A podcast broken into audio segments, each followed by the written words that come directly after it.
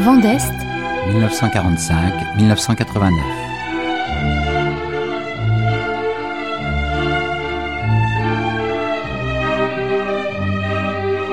Jean-Pierre Thibaudat Et Laetitia Cordonnier. Voici le programme de cette quatrième matinée. À midi, le grand témoin sera l'écrivain polonais Adam Zagajewski. À 11h, le documentaire sur le thème Un temps pour la culture à travers les pays où nous nous sommes rendus. À 10h, la table ronde sur l'usage et l'instrumentalisation des archives dans les ex-pays de l'Est. Mais tout de suite, c'est l'heure des archives. Quatrième volet, Pologne, l'épopée de Solidarność et l'état de guerre du 13 décembre 1981. Lech Walesa. Je suis un homme petit, tout petit. Je ne sais pas grand-chose. Je ne suis pas très courageux. Je suis tout petit. Un homme qui essaye de faire des choses, qui résout des problèmes à l'époque où il vit. Est-ce que je fais bien ou mal? Ce n'est pas à moi de juger. J'essaye de faire au maximum ce à quoi je m'engage et je vais continuer à essayer de le faire. Il y a eu la révolte des étudiants polonais en mars 1968, des grands mouvements de grève au chantier de la Baltique en décembre 1970, puis en juin 1976 à Radom et Ursus. Il y a eu l'apparition du corps, le comité de défense des ouvriers, créé par des intellectuels dont Adam Michnik et Jacek Kuron. Il y a eu la création de Nova, la première maison d'édition clandestine polonaise, et l'ouverture d'universités volantes où l'on enseigne des matières interdites par le pouvoir communiste. À la fin des années 70, l'opposition est partout. L'ex-cardinal Wojtyla, archevêque de Cracovie, est devenu le pape Jean-Paul II. En juin 1979, Jean-Paul II visite la Pologne. Foule immense, ferveur. De retour à Rome, le pape continue à veiller sur la Pologne.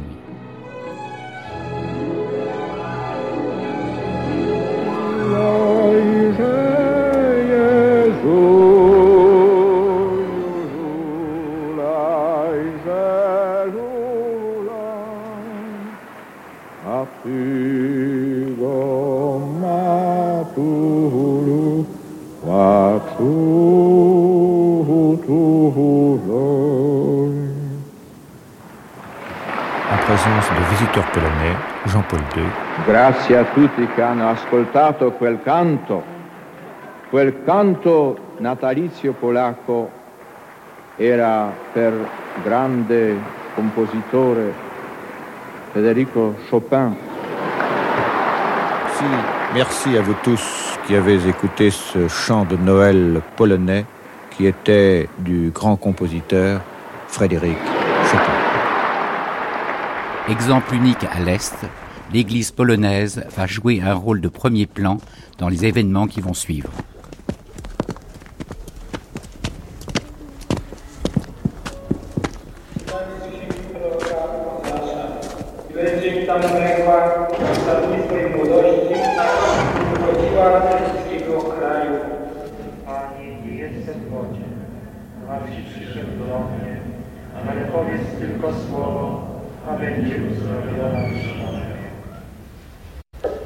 Voilà, c'est dimanche. Je suis à Zielonga, à 20 km de Varsovie environ, une cité ouvrière, mais déjà dans la campagne. Ici, la neige couvre tout, et dehors, les fidèles ont tracé des chemins vers l'église. Ils sont très nombreux, des hommes, des femmes, des enfants. Certains enfants sont venus sur des luges. Tout le monde est chaudement habillé, les femmes ont des bonnets de fourrure, mais il est vrai qu'il fait très froid, l'église n'est pas chauffée. Et à côté de moi, l'eau des bénitiers est complètement gelée. Alors toutes les heures, l'église se vide, puis se remplit à ras-bord au rythme des messes. C'est une foule très recueillie. À la consécration, par exemple, tout le monde se met à genoux, les deux genoux, dans la neige fondue. Il y a des vieilles femmes, mais aussi quantité de jeunes, et même des bébés que les parents ont emmenés dans des landaux. Au fond de l'église, c'est-à-dire tout à côté de moi, trois soldats en uniforme. C'est un petit peu, si vous voulez, l'image d'une grosse paroisse rurale chez nous, il y a 30 ans. Avec cette concession à notre époque, le texte des cantiques est projeté sur diapositive géante et tout le monde chante avec beaucoup de conviction.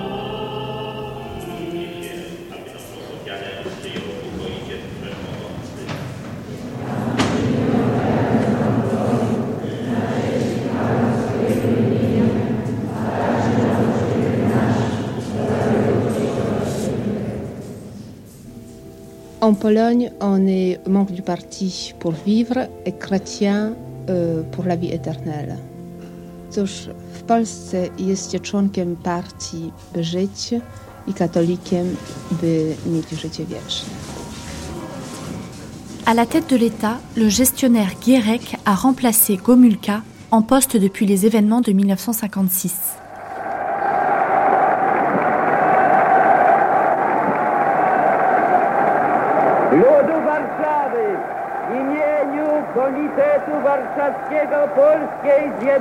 Peuple de Varsovie, au nom du comité du Parti ouvrier unifié polonais de Varsovie, du comité du Front de l'unité nationale pour la ville de Varsovie et de la direction de l'Union de la jeunesse polonaise, je déclare ouverte cette assemblée.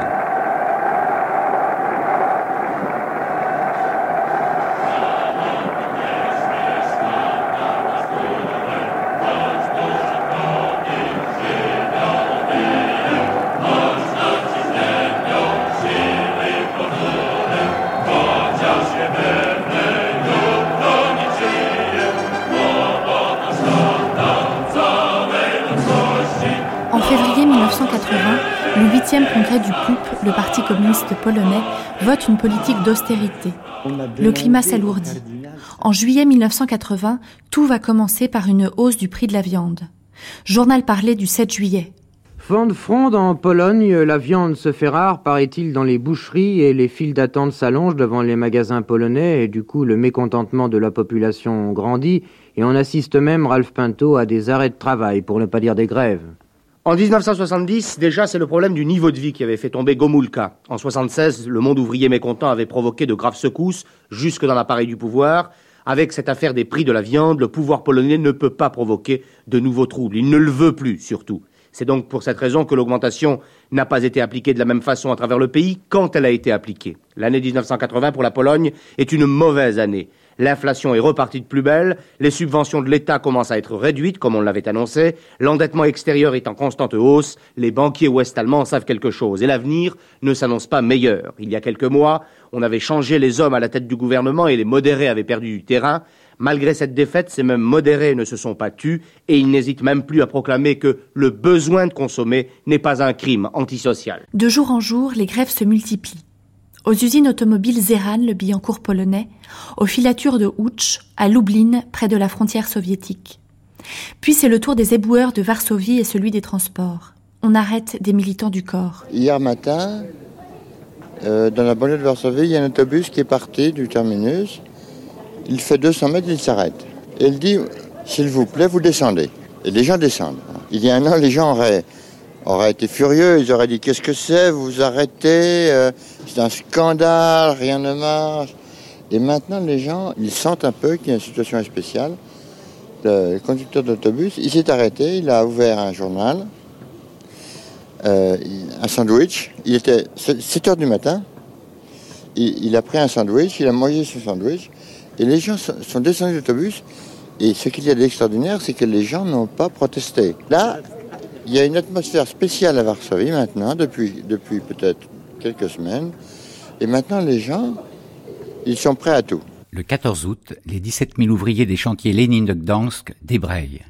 Ils protestent contre le licenciement d'une militante d'un syndicat libre, Anna Valentilovitch. Le 15, les communications avec Gdansk sont coupées. 47 entreprises de la ville sont en grève. Journal parlé du 19 août. De nouvelles entreprises ont cessé le travail à Elbląg, à l'est de Gdańsk, et à Szczecin, l'autre grand port de la Baltique, où les chantiers navals sont partiellement touchés. Les ouvriers de ces chantiers ont d'ailleurs présenté à leur tour une liste de revendications très semblable à celle établie à Gdańsk.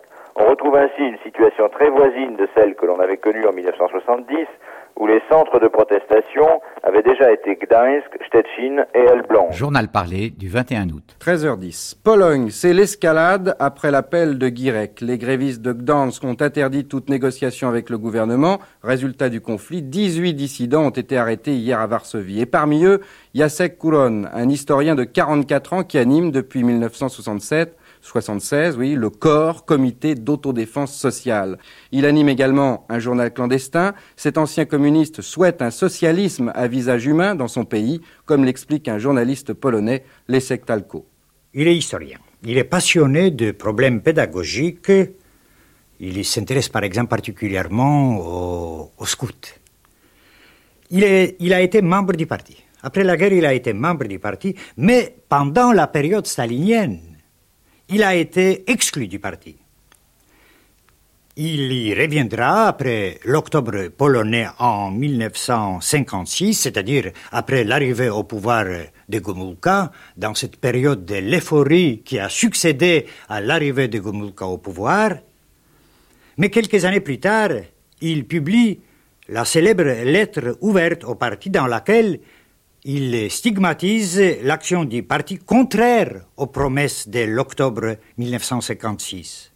Et à la fin de 1964, il est arrêté et jugé. Et il restera emprisonné jusqu'à 1971. En Pologne, comme dans les autres pays de l'Est, l'État contrôle l'information. En cet été 1980, la population est à l'écoute des radios étrangères et des radios clandestines l'échec Talco de Radio France Internationale.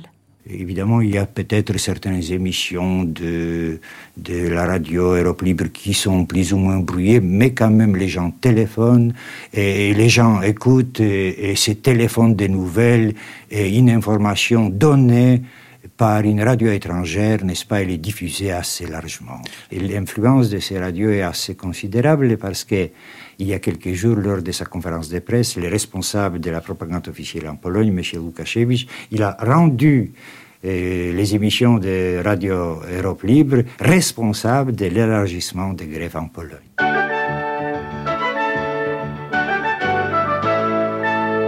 Nous sommes le lundi 25 août 1980, le journal Duc du Rocher. Bonjour Hugues.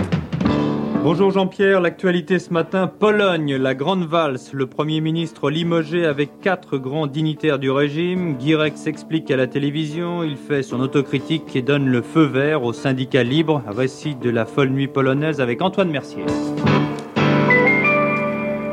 Oui, en Pologne, c'est la grande lessive. En 19 minutes à la télévision, Édouard Guirec a annoncé successivement le limogeage de son Premier ministre, de quatre responsables importants du régime, dont le patron de l'économie. Guirec a même fait son autocritique et surtout, Antoine Mercier, il a accepté le principe de syndicat libre. Or, c'était une revendication majeure des grévistes de Gdansk. Oui, c'est surtout, il faut le noter, un événement sans précédent dans l'histoire des pays communistes. Moment fort hier soir à la télévision polonaise, Édouard Guirec intervient en direct. 19 minutes pour convaincre et pour apaiser les esprits, il annonce le limogeage de quatre dignitaires considérés comme des durs du régime, et notamment le remplacement du Premier ministre, Édouard Babiouche, remplacé par Joseph Après un petit couplet autocritique, le Premier ministre polonais lâche le morceau, il promet des élections syndicales démocratiques à bulletins secrets. Notons que la télévision est-allemande a interrompu hier soir ses programmes pour diffuser en direct le discours d'Édouard Guirec.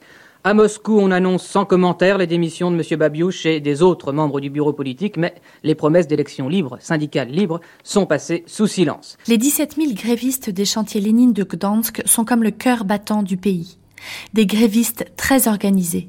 À Gdansk, Pierre Gans. La vie est parfaitement organisée à l'intérieur de ce bastion qui est devenu le chantier naval Lénine à. En permanence, 9 à 10 000 ouvriers y occupent les ateliers, ne rentrant chez eux que tous les deux ou trois jours pour une rapide toilette. Le bleu de travail est de rigueur compte tenu des conditions de vie. Dans l'atelier d'électricité, une table improvisée a été dressée contre le mur et des sacs de couchage sont étendus entre deux générateurs. Une fois par jour, les voiturettes électriques du chantier amènent aux différents bâtiments le repas confectionné à la cantine. Généralement, un bouillon de viande et de légumes et deux pains blancs arrosés de café ou de thé. Pas d'alcool, prohibé dans toute la ville pour éviter les risques de bagarre.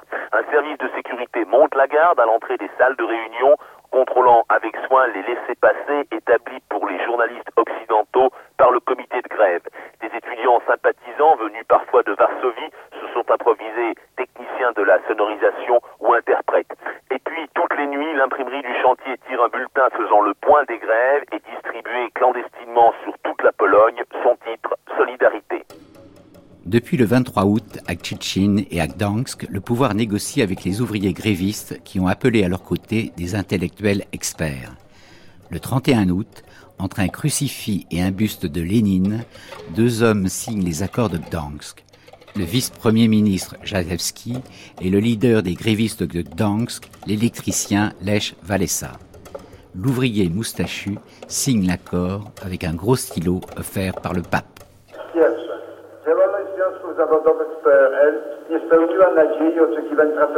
Les explications de Pierre Gans.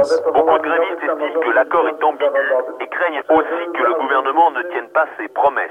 Lech Valença, sentant sa base lui échapper, a lancé Ai-je eu raison ou non de signer? La réponse a été oui, mais il n'a pas fait là et de loin son meilleur score à l'applaudimètre.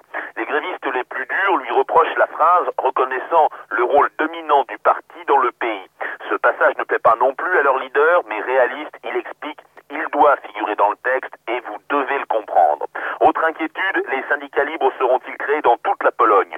Le texte est assez flou, même s'il laisse la porte ouverte à une extension ailleurs qu'à Gdansk. Les ouvriers auraient voulu en fait œuvrer pour tout le pays. Là encore, les leaders du comité de grève leur expliquent qu'ils ont fait le premier pas et que c'est aux autres de s'engouffrer dans la brèche ouverte. L'ambiance était encore tendue ce matin au chantier de Lénine et il faudra beaucoup de doigté à Lech Valença pour faire adopter l'accord par les 800 délégués. Cela dit, je reçois à l'instant une dépêche qui m'apprend qu'un accord a été réalisé ce matin entre les autorités et le comité de grève à Gdansk sur les 19 points du cahier de revendication qui restait en discussion. Ces 19 points concernaient bien sûr les points surtout économiques et sociaux et pas les points politiques comme la revendication d'un syndicat libre. Sur le plan des réactions, à noter celle de l'Union soviétique. À Moscou, la création de syndicats libres en Pologne a été accueillie par le silence des journaux. La Pravda n'annonce pas la signature de l'accord.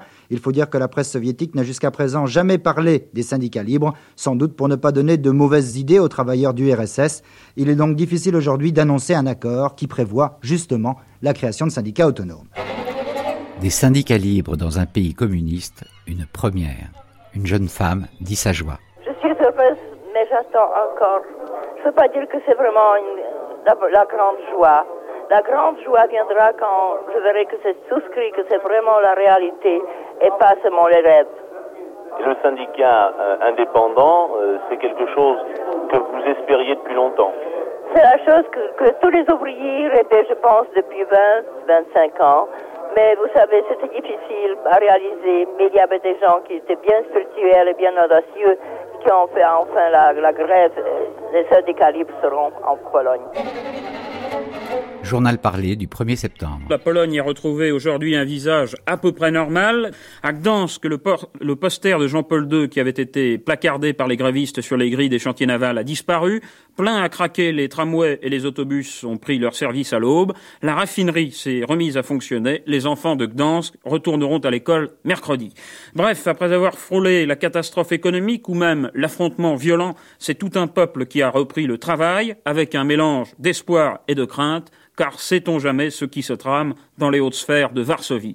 En ligne de Pologne, notre envoyé spécial Pierre Gans. C'est sous la pluie que les ouvriers de Gdansk sont revenus ce matin au chantier Lénine, avec au programme deux ou trois heures supplémentaires de travail pour rattraper le retard pris sur les bateaux en construction. La ville a retrouvé son animation habituelle, tramway, taxi, bus circulent à nouveau, et ce n'est qu'au 13 rue Marchelski que la présence d'une foule compacte montre que ce lundi n'est pas un lundi comme les autres. C'est là que s'est installé ce matin le syndicat indépendant dans une atmosphère de fête bon enfant, la première peut-être en 24 heures. Car ici en Pologne, l'atmosphère est au soulagement. Beaucoup de Polonais ne craignaient qu'une seule chose, la prolongation d'un conflit qui aurait fini par lasser la patience des soviétiques. Et c'est avec inquiétude qu'on a appris que des grèves se seraient déclenchées aujourd'hui en Haute-Silésie. Bien sûr, on redoute que les autorités tentent de jouer sur les ambiguïtés de l'accord pour essayer de limiter les conquêtes des ouvriers, la libération d'Yachet Couronne cet après-midi est interprétée par l'opposition comme un gage d'apaisement de la part du gouvernement qui espère, comme l'a dit le négociateur de Gdansk, M. Jaglewski, que la population se remettra au travail avec la même conscience qu'elle a mise à mener ces grèves. Les autorités polonaises sont plutôt fières, du moins en apparence, de la façon dont elles ont réglé le conflit. Le journal officiel du Parti communiste, Tribunal Ludu, rend hommage à la maturité des ouvriers et déclare que les accords signés hier à Gdansk sont sages et sains. Apparemment, en URSS, on craint un petit peu la contagion de l'agitation polonaise. Toutes les radios occidentales sont brouillées. C'est ce qu'explique Fatina Salkazanova de Radio Liberté au micro de Catherine Poisson. Tout le monde pense, et nos collègues correspondants de la Voix d'Amérique et de la BBC pensent de même, que ça s'explique uniquement par les événements en Pologne. C'est-à-dire que l'URSS voulait à tout prix euh, arrêter le flot d'informations sur les événements en Pologne parce que c'était les ouvriers en grève, bon, parce que tout le monde connaît le problème. Ce n'est pas vraiment une épidémie que l'URSS craignait, mais l'URSS ne voudrait quand même pas que les ouvriers soviétiques euh, savent que les ouvriers peuvent faire céder les autorités. Le brouillage, rien que des émissions euh, de la Radio Liberté coûte à l'URSS à peu près 250 millions de dollars par an. Ça représente le double du budget de la Voix d'Amérique, euh, de la Radio Liberté, de la Radio Europe Libre, euh, émettant pour les pays de l'Est et l'URSS. Le même jour, un peu plus tard. Tout n'est pas réglé en Pologne, loin de là. En obtenant gain de cause après 19 jours de lutte, les ouvriers de Gdansk ont peut-être donné des idées à d'autres travailleurs. Les risques de contagion sont réels. On a appris ce matin que les huit principales mines du bassin de Silésie étaient paralysées par les grèves. Comme leurs camarades de Gdansk, les mineurs de charbon réclament la création de syndicats libres et le droit de grève pour tous. Le gouvernement de Varsovie a envoyé immédiatement sur place un négociateur. Bref, en plus petit, c'est le scénario de Gdansk qui se reproduit en Silésie. En Pologne, une grève peut en cacher une autre. Au micro de France Inter, la réaction du leader des dissidents polonais en France, Alexandre Smolar. En principe, la création de syndicats libres n'est pas limitée à Gdańsk ou à Szczecin, mais pour beaucoup de gens, il est évident, aussi bien en Pologne qu'à l'étranger, que les autorités vont essayer de limiter l'impact et l'importance de cette structure autonome ouvrière en train de se créer. Or, tout le monde est conscient, on peut dire que la deuxième partie de cette pourparlers entre la classe ouvrière et, et les autorités va se continuer maintenant. Et c'est le début de la deuxième partie, ça veut dire les grévistes maintenant à Silésia qui ont resté silencieux jusqu'à maintenant en attendant les résultats euh, de pourparlers à Gdańsk, c'est mis en grève parce qu'ils ont peur que les autorités peuvent essayer de limiter ce syndicat seulement aux villes comme euh, Gdańsk et Szczecin.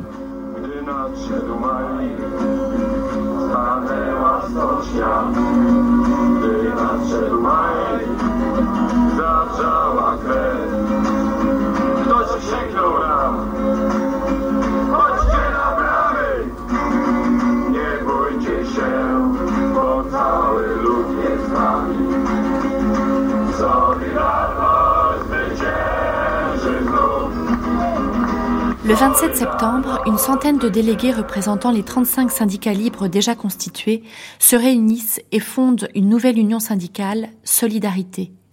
En polonais, Solidarność. Et comme un bonheur n'arrive jamais seul, le 11 octobre, un Polonais opposé au régime communiste obtient le prix Nobel de littérature. Les Polonais avaient déjà un pape, un syndicat indépendant. Ils ont maintenant un prix Nobel de littérature. Il s'appelle Czesław Milosz. Il a été couronné hier par l'Académie suédoise. C'est un dissident de 69 ans qui vit depuis 20 ans aux États-Unis. Il est professeur à l'université de Berkeley. Dans son pays, il est très connu et malgré ses écrits subversifs en Pologne, même chez les officiels, c'est la fierté qui prédomine ce matin. Mercredi prochain à Varsovie, une soirée littéraire lui sera consacrée et le président de la République polonaise vient de lui adresser un message de félicitations. Le 24 octobre 1980, le syndicat Solidarité est enregistré. Mais le pouvoir communiste n'a pas dit son dernier mot. À la tête de l'État, Guérec a été remplacé par Kanya. Après la trêve de Noël, les conflits entre le pouvoir et Solidarité se multiplient. Journal parlé du 10 février 1981.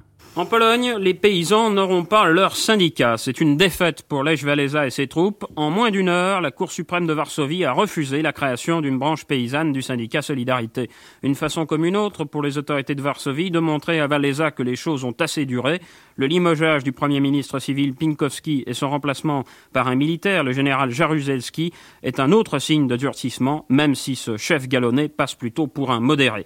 À quoi il faut ajouter un discours très sec prononcé par le numéro un polonais polonais Kania devant l'Assemblée du parti. Notre patrie est en danger, a-t-il déclaré, en dénonçant les ennemis du socialisme, les contre-révolutionnaires et les anarchistes. Suivez son regard, c'est de Valéza et des syndicalistes que parlait M. Kania. Un limogeage, un discours et un jugement négatif de la Cour suprême, beaucoup de choses en seulement 24 heures, beaucoup de choses inquiétantes. En ligne de Varsovie, le correspondant de l'agence France-Presse, Jacques-Michel Tondre. On ne fait pas de lien ici entre la désignation du général Jaruzelski pour occuper le poste de Premier ministre et la décision de la Cour suprême. Le parti s'était prononcé de longue date contre la reconnaissance de solidarité rurale et le verdict des juges n'aurait pas été différent il y a deux jours. C'est toutefois pour les paysans une sévère déception que n'atténue guère l'idée que leur a suggéré le tribunal suprême de se constituer plutôt en association. Beaucoup d'entre eux ne comprennent pas pourquoi on leur refuse aujourd'hui ce qu'on avait accordé hier aux ouvriers. L'Ervawensa s'est efforcé de les calmer. Pour lui, il est urgent maintenant de ne pas se presser. Le dossier paysan est un dossier explosif et il serait plus prudent de le laisser refermer le temps que la Pologne retrouve avec son nouveau gouvernement une certaine sérénité. Journal parlé du 22 mars 1981. Vous écoutez France Inter, le journal Jean-Luc S. Bonjour, jour J plus 1 pour le printemps, sous jour sans soleil ou presque, le week-end ne s'annonce pas fameux. Choc au sommet à Twickenham avec Angleterre-France, l'enjeu est de taille pour les Français qui veulent remporter le Grand Chelem. Lech Walesa ne viendra pas en France demain, il a préféré annuler son voyage après les affrontements entre la police et les membres de son syndicat. Accident ferroviaire près de Beaune en Côte d'Or, deux conducteurs de motrices tués. Pour l'instant, la collision reste inexplicable. Mais c'est le mois du Festival de Cannes. Et qui va avoir la Palme d'Or? Grand prix spécial du jury. Les années-lumière d'Alain Tanner.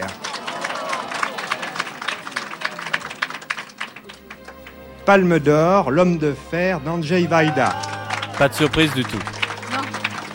Voilà le palmarès euh, donc euh, du Festival 81. Sophie Dumoulin, vous pouvez peut-être le, le résumer rapidement. Oui, alors je le reprends, mais je vais commencer à l'inverse de Gilles Jacob par la Palme d'Or, parce que c'est ce que nous attendons toujours avec impatience. C'était prévu.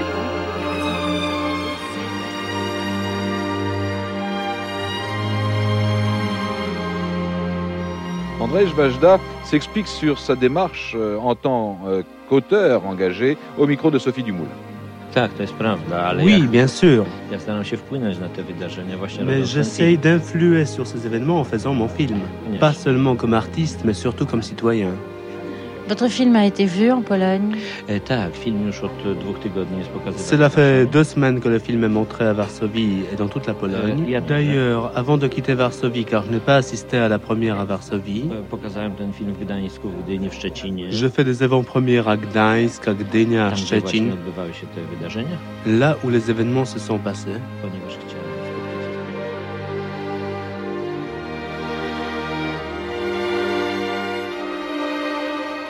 Au début de l'été se tient le 9e congrès du Parti communiste polonais.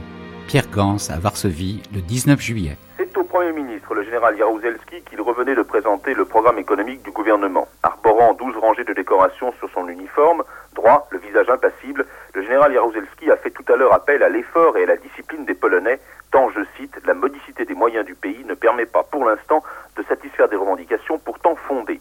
Il a également tracé les limites dans lesquelles doit se faire selon lui la mise en place de l'autogestion dans les entreprises. Deux thèmes dont le choix n'est pas fortuit. La tension sociale pourrait bien remonter dès cette semaine sur ces questions-là. D'abord à la compagnie aérienne LOT, dont le personnel menace de faire grève jeudi. C'est là tout le problème de l'autogestion qui est posé. Après la démission du directeur de LOT, les employés ont élu l'un d'eux à son poste. Le gouvernement a repoussé ce choix et nommé un général à la place. Compte tenu de la particularité de l'entreprise, il y a là tous les germes d'un conflit. Sur les ports de la Baltique, ce sont les dockers qui menacent de faire grève. On ne respecte pas les accords de salaire passés avec eux il y a quelques mois, tout simplement parce qu'on ne peut pas. Enfin, la pénurie alimentaire s'aggrave. À Ouch, petite ville au sud-ouest de Varsovie, on a vu des queues durer 24 heures devant certains magasins. Excédés, les habitants menacent de descendre dans la rue. À Moscou, brève félicitations de Léonid Brejnev, peu de chaleur dans les propos, tout de même un certain soulagement. Il faut dire que les interrogations subsistent. On a le sentiment au Kremlin que Kanya n'a pas totalement maîtrisé les travaux du Congrès. Quelle sera sa marge de manœuvre dans l'avenir? Quelle sera l'orientation du nouveau comité central, dont la composition est presque entièrement nouvelle, sans oublier les difficultés sociales qui s'amoncellent à l'horizon? La boucle est bouclée. Bronislav Geremek analyse les suites du congrès. Je pense que c'est un congrès sans précédent. du fait qu'il n'est jamais arrivé dans l'histoire de ce parti et presque dans l'histoire du mouvement communiste qu'on puisse euh, voir un tel changement à la tête du parti. Et euh, là, je pense que c'est important. C'est important aussi parce que cela signifie la volonté du parti de couper avec les passés, avec ce passé tout récent. C'est lui dont euh, le terme c'était août 80 et la signature des accords de Gdansk. Je pense que donc là on peut voir un résultat extrêmement positif. Il faudrait tout de même se demander est-ce que ce congrès apporte vraiment à un pays qui se trouve dans la crise la plus profonde de, son histoire récente, est-ce que ce congrès apporte un programme? Comment sortir de cette situation? Et là, là, je suis un peu, un peu plus sceptique, c'est-à-dire, euh, je pense qu'on ne voit pas maintenant clairement euh, qu'est-ce qu'on nous propose. Toute la politique de solidarité était une politique qui, euh, comme l'Église l'a souvent dit, qui était une politique comprenant la raison d'État. Eh bien, on peut dire que la raison d'État nous a permis de trouver la politique de modération qui, en même temps, a sauvé les pays du pire et qui lui a donné quelque chose, parce que la Pologne, après août 80, est un autre pays. Et puis, euh, c'est un autre pays, et j'espère que ce sera un autre pays euh, dans, dans l'avenir, et elle existe. Elle existe, et euh, aucune intervention brutale, aucune violence brutale n'a pas essayé pendant ces dix mois réellement d'empêcher son évolution. Journal parlé du 28 juillet. En Pologne, pour protester contre la pénurie alimentaire, Solidarité proclame l'état de préparation à la grève dans tout le sud du pays à partir de ce matin 6 heures. Visiblement, cette section locale du syndicat indépendant ne se satisfait pas de la base de compromis intervenue hier soir entre le gouvernement et Solidarité. Les autorités de Varsovie ont indiqué qu'elles pourraient limiter au seul mois d'août la diminution des rations de viande tout en se réservant le droit de reconsidérer la question. Hier à Lotz, les autobus urbains ont défilé en klaxonnant tout feu allumé dans les rues. Ce mardi, ce sera le tour des autobus interurbains et demain, mercredi, des camions. Enfin, jeudi, une marche de la faim des et des enfants est prévue. Après les partis communistes, c'est au tour de Solidarité de tenir son congrès. Journal parlé du 5 septembre 1981. En Pologne, la première journée du Congrès national de solidarité a été marquée par des appels conjugués à la paix sociale et à l'unité, tant du primat de Pologne, qui a célébré la messe d'ouverture, que de Lech Walenza, qui a affirmé qu'il faut, ensemble, donner à la Pologne la place que tous rêvions qu'elle occuperait. Le résumé de la journée avec l'envoyé spécial de Fréquence Nord, Philippe Raltien. Le gouvernement polonais a en effet refusé le droit à la télévision nationale de retransmettre en direct les débats depuis la patinoire Olivia à Gdansk où sont présents pourtant plus de 200 journalistes étrangers. Ce n'est qu'un début de congrès destiné à régler les questions de procédure avant la phase finale prévue pour le 25 septembre. Mais déjà on perçoit l'importance décisive qu'il aura. Il s'agit d'organiser la masse des 9 millions d'adhérents pour éviter la dispersion des actions menées par le syndicat. La réforme des statuts, thème principal de ce congrès, doit donc ramener le mouvement syndicaliste indépendant polonais sur une voie plus réaliste. Pour cela, Lech Walesa cherche tous les soutiens possibles, celui de l'Église, représenté ici par le primat de Pologne, Monseigneur Glemp. Il a célébré la messe ce matin devant les 900 délégués du Congrès. Il ne faut pas oublier que 80% des Polonais sont avant tout des catholiques pratiquants respectueux des positions de l'Église. Les appuis venus de l'étranger comptent tout autant. Edmond Maire est monté à la tribune tout à l'heure pour rappeler le soutien de son organisation à Solidarité. Indépendance, unité et efficacité pour relever l'économie polonaise. Trois conditions a-t-il conclu pour que Solidarité construise une société d'hommes fiers et libres. Le ton monte. Lors du congrès, Solidarité lance un appel aux travailleurs de l'Est. Journal parlé du 11 septembre. Une nouvelle partie de bras de fer est donc engagée entre les syndicats Solidarité et le pouvoir polonais. On a très peu apprécié à Varsovie l'appel lancé par les syndicats indépendants aux travailleurs des autres pays de l'Est. Le ministre polonais des Affaires étrangères estime que la simple idée de former des syndicats libres dans d'autres pays du bloc socialiste est une violation des principes de la diplomatie polonaise. Et il ajoute que Solidarité menace la raison d'État.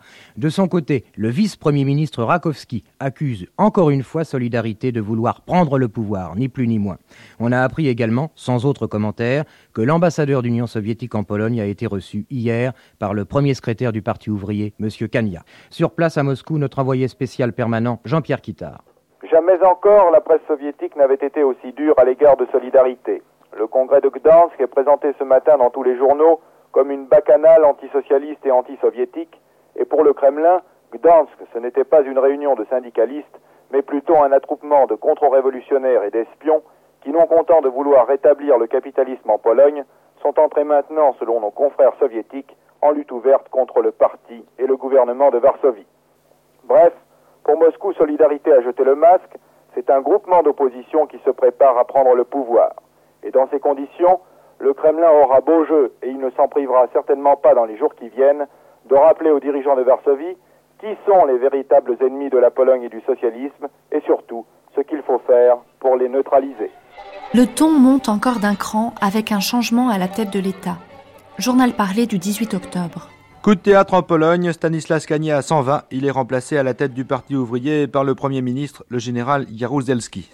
En ligne de Varsovie pour France Inter, le correspondant de l'agence France-Presse, Michel Mronginski. La désignation du général Wojciech Jaruzelski, déjà Premier ministre ministre de la Défense, au poste de Premier secrétaire, est survenue en moins de deux heures après la démission de M. Stanisław Kania et constitue un nouveau dénouement spectaculaire de la crise polonaise. On ignore encore si le général Jaruzelski conservera ses fonctions de chef du gouvernement, mais bien évidemment, le fait qu'il devient le numéro un polonais renforce d'une façon spectaculaire le rôle de l'armée dans la direction du pays. Et le 13 décembre au matin. Bonjour, si vous venez de vous réveiller, une seule information très importante ce matin, la Pologne est au bord de la guerre civile. Cette nuit, le gouvernement polonais a déclenché un coup de force contre le syndicat Solidarité. Le coup de force du général Jarulewski a duré moins de 8 heures. Il a commencé hier soir à 23 heures et s'est terminé ce matin un peu après 6 heures. Le détonateur, c'est une double décision de solidarité. Le syndicat réuni à Gdansk menace d'appeler à la grève générale si le Parlement vote des lois anti-grève. Il décide également d'organiser avant le 15 janvier un référendum sur les méthodes du pouvoir en Pologne. Il est alors 22 heures. La neige tombe sur Gdansk et sur Varsovie.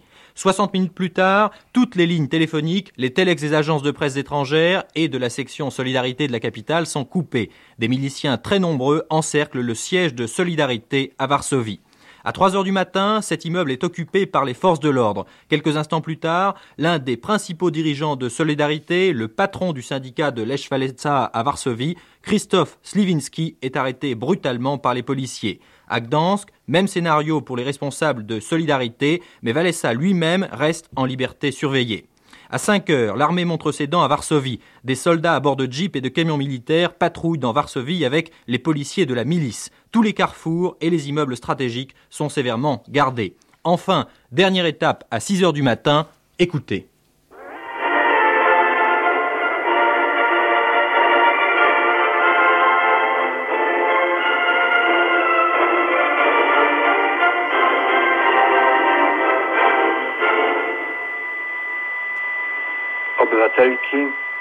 Obywatele Polskiej Rzeczypospolitej Ludowej.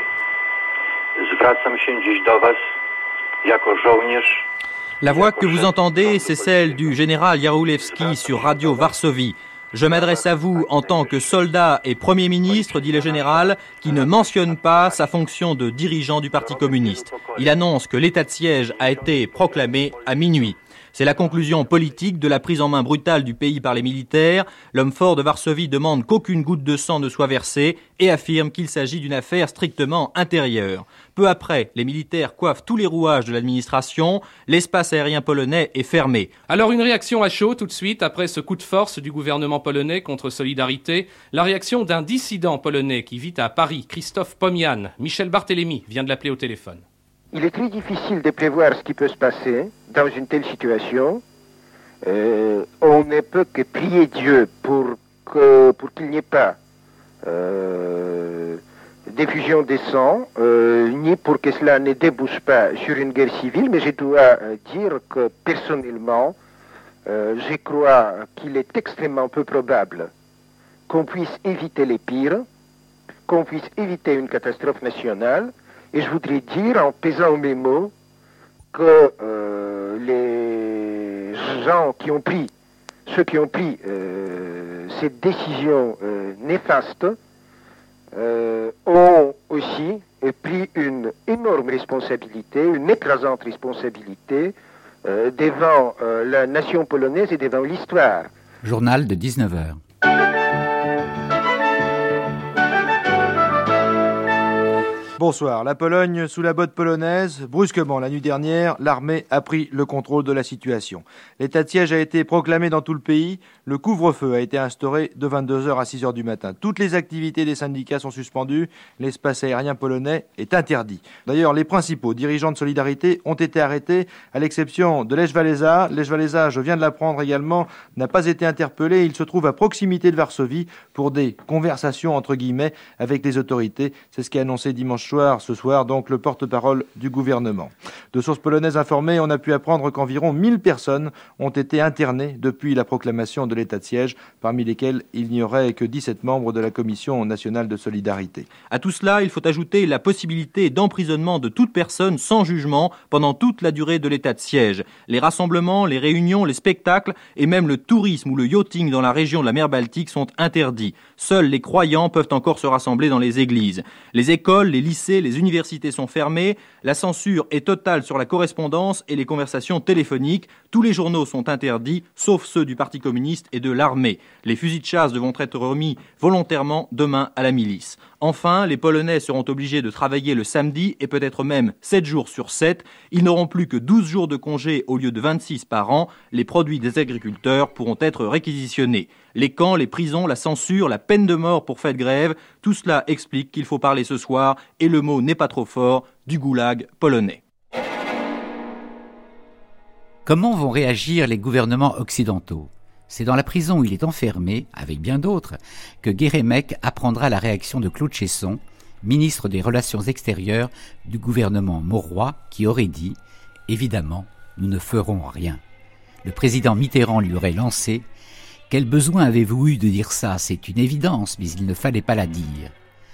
Hors du silence ou des bévues des gouvernements, nombreux sont ceux qui sont choqués par le coup de force et le condamnent haut et fort.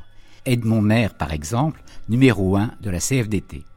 La CFDT exprime son émotion et celle des travailleurs de France devant cette mise en cause des libertés fondamentales de tout un peuple. Le coup de force contre Solidarité est le début d'un processus qui peut conduire au pire. Les militants arrêtés ne sont pas des extrémistes. Ce sont des responsables de premier plan de l'organisation syndicale démocratique qui s'est construite depuis les grands événements d'août 80. Depuis Rome, le pape polonais Jean-Paul II s'adresse à ses compatriotes. Les événements des dernières heures m'obligent de m'adresser encore une fois à tous au sujet de notre patrie commune, vous demandant des prières. Je vous rappelle ce que je vous ai dit au mois de septembre. On ne peut plus faire couler le sang polonais car trop de sang polonais a été versé au cours de la dernière guerre. Il faut tout faire afin de bâtir l'avenir de la patrie dans la paix. À l'approche du 600e anniversaire de Notre-Dame de Częstochowa, je confie la Pologne et tous mes compatriotes à la Vierge qui nous a été donnée pour notre défense. Le lendemain matin, 7h30.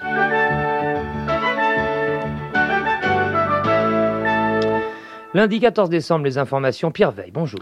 Bonjour, la Pologne totalement sous le contrôle de l'armée, c'est l'état de siège, 1000 personnes internées, mais Valéza est toujours libre.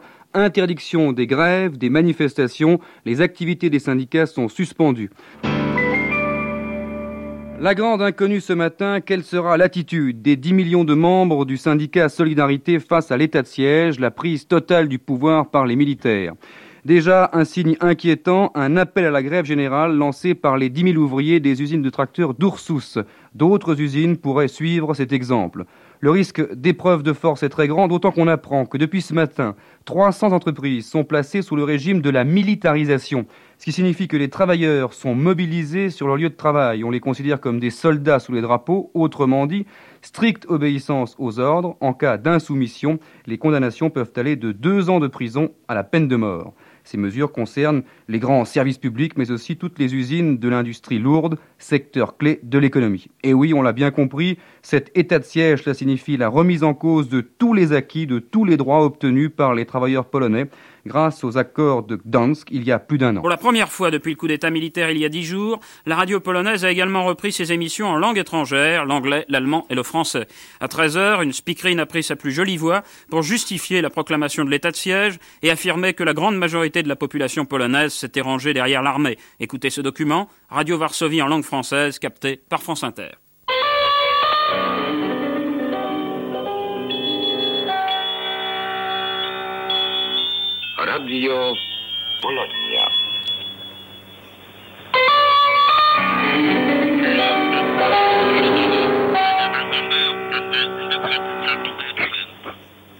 Nous traversons une période difficile, période d'épreuve et de privation.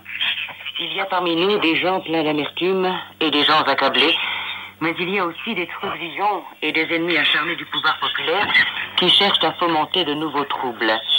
Mais la plupart des Polonais ont beaucoup appris et compris au cours des derniers mois. Et c'est pourquoi l'immense majorité de la société polonaise a accueilli avec compréhension et sérieux la proclamation de l'état de guerre avec toutes ses implications et conséquences. C'est ce qui explique les progrès rapides de normalisation de la vie dans notre pays, le travail productif de la plupart des personnels d'usine et le fonctionnement efficace de tous les services qui décident de la vie quotidienne en Pologne. À France Inter, les auditeurs élisent l'homme de l'année 1981. Illustration spectaculaire de la solidarité entre le peuple français et les Polonais en lutte, c'est Lech Walesa, le chef syndicaliste actuellement emprisonné dans la banlieue de Varsovie, que les auditeurs de France Inter ont élu homme de l'année. Sur les 6000 cartes postales qui sont arrivées à Radio France, plus de 2500 désignés Walesa.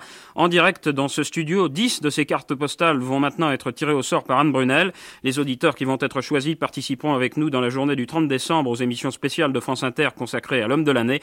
Le résultat de ce tirage au sort à la fin de ce journal. Journal parlé du 18 décembre. Pour la première fois depuis que le rideau de fer est tombé sur la Pologne, Radio Varsovie confirme que des affrontements meurtriers ont bien eu lieu entre la milice et les grévistes, faisant 7 morts et 400 blessés. 7 morts à la mine de Vujek, en Silésie, près de Katowice. Ce sont des mineurs en grève qui ont été tués. Il y a eu également 39 blessés chez les gueules noires et 42 blessés chez les policiers. Des heures extrêmement violents à Gdansk, où l'on célébrait le 11e anniversaire des massacres de 1970. 324 blessés, la moitié dans l'armée, la moitié chez les grévistes. Radio Varsovie ajoute que l'armée a dû intervenir dans plusieurs usines, notamment à Varsovie, car l'état de siège rencontre l'incompréhension de la population. Dans le même temps, Radio Varsovie diffusait toutes les heures l'appel au calme de Monseigneur Glemp, tronqué, il est vrai, de sa condamnation du coup militaire. Huit jours après, Radio Varsovie diffuse toujours les messages du primat, toujours censurés des références à la population terrorisés par la force militaire et à la nation qui ne reculera pas. Mais aujourd'hui, les prêtres payent leur soutien à solidarité. On l'apprend, certains ont été battus, arrêtés après les affrontements entre les ouvriers et la milice. Ils ne peuvent plus, en tout cas, circuler librement dans leur diocèse. Et on peut le dire, le général Jaruzelski va plus loin qu'aucun des dirigeants polonais en 35 ans de pouvoir socialiste. Il s'attaque au pilier de la société tout entière, l'Église. Mais les Polonais ont repris les vieilles habitudes de l'époque stalinienne. Ils se rassemblent dans les églises pour échanger des listes de militants arrêtés et on rapporte que depuis dimanche, les prières ont changé. Au lieu de Seigneur, bénis notre patrie libre, on dit S'il te plaît, rends-nous notre patrie libre. En octobre 1982, Solidarité sera déclarée illégale. En octobre 1983, Lech Walesa recevra le prix Nobel de la paix. Un an plus tard, on assassine le père Popiluszko. 500 000 Polonais assistent à son enterrement. Une chanson clandestine résume le climat de ces jours sombres.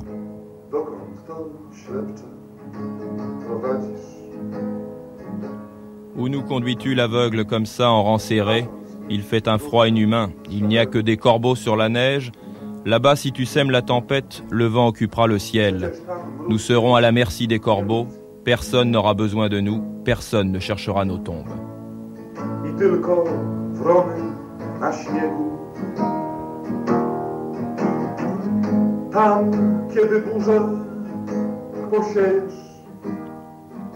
Tu dresses ton buste l'aveugle, jusqu'à quelle infamie. Tout cela a déjà existé dans ce pays et revient maintenant comme un cauchemar.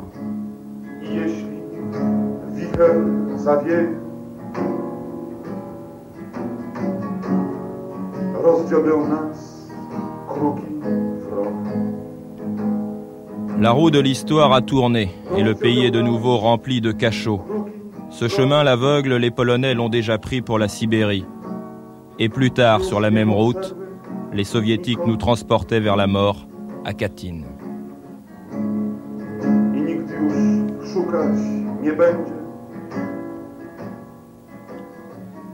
L'aveugle et les corbeaux derrière, quel triste défilé, mais où nous conduis-tu l'aveugle?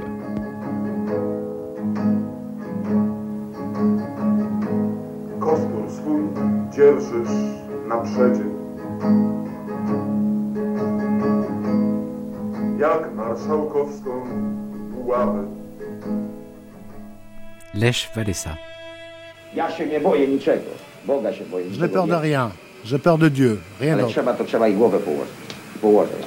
Mais s'il le faut, il faut mettre sa tête sur le bio. Je la mettrai. Il faut un peu de démocratie, un peu de liberté personnelle.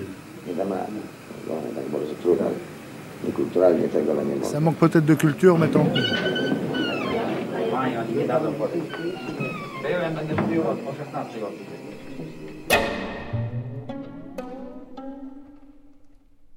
C'était Pologne, l'épopée de Solidarność et l'état de guerre du 13 décembre 1981.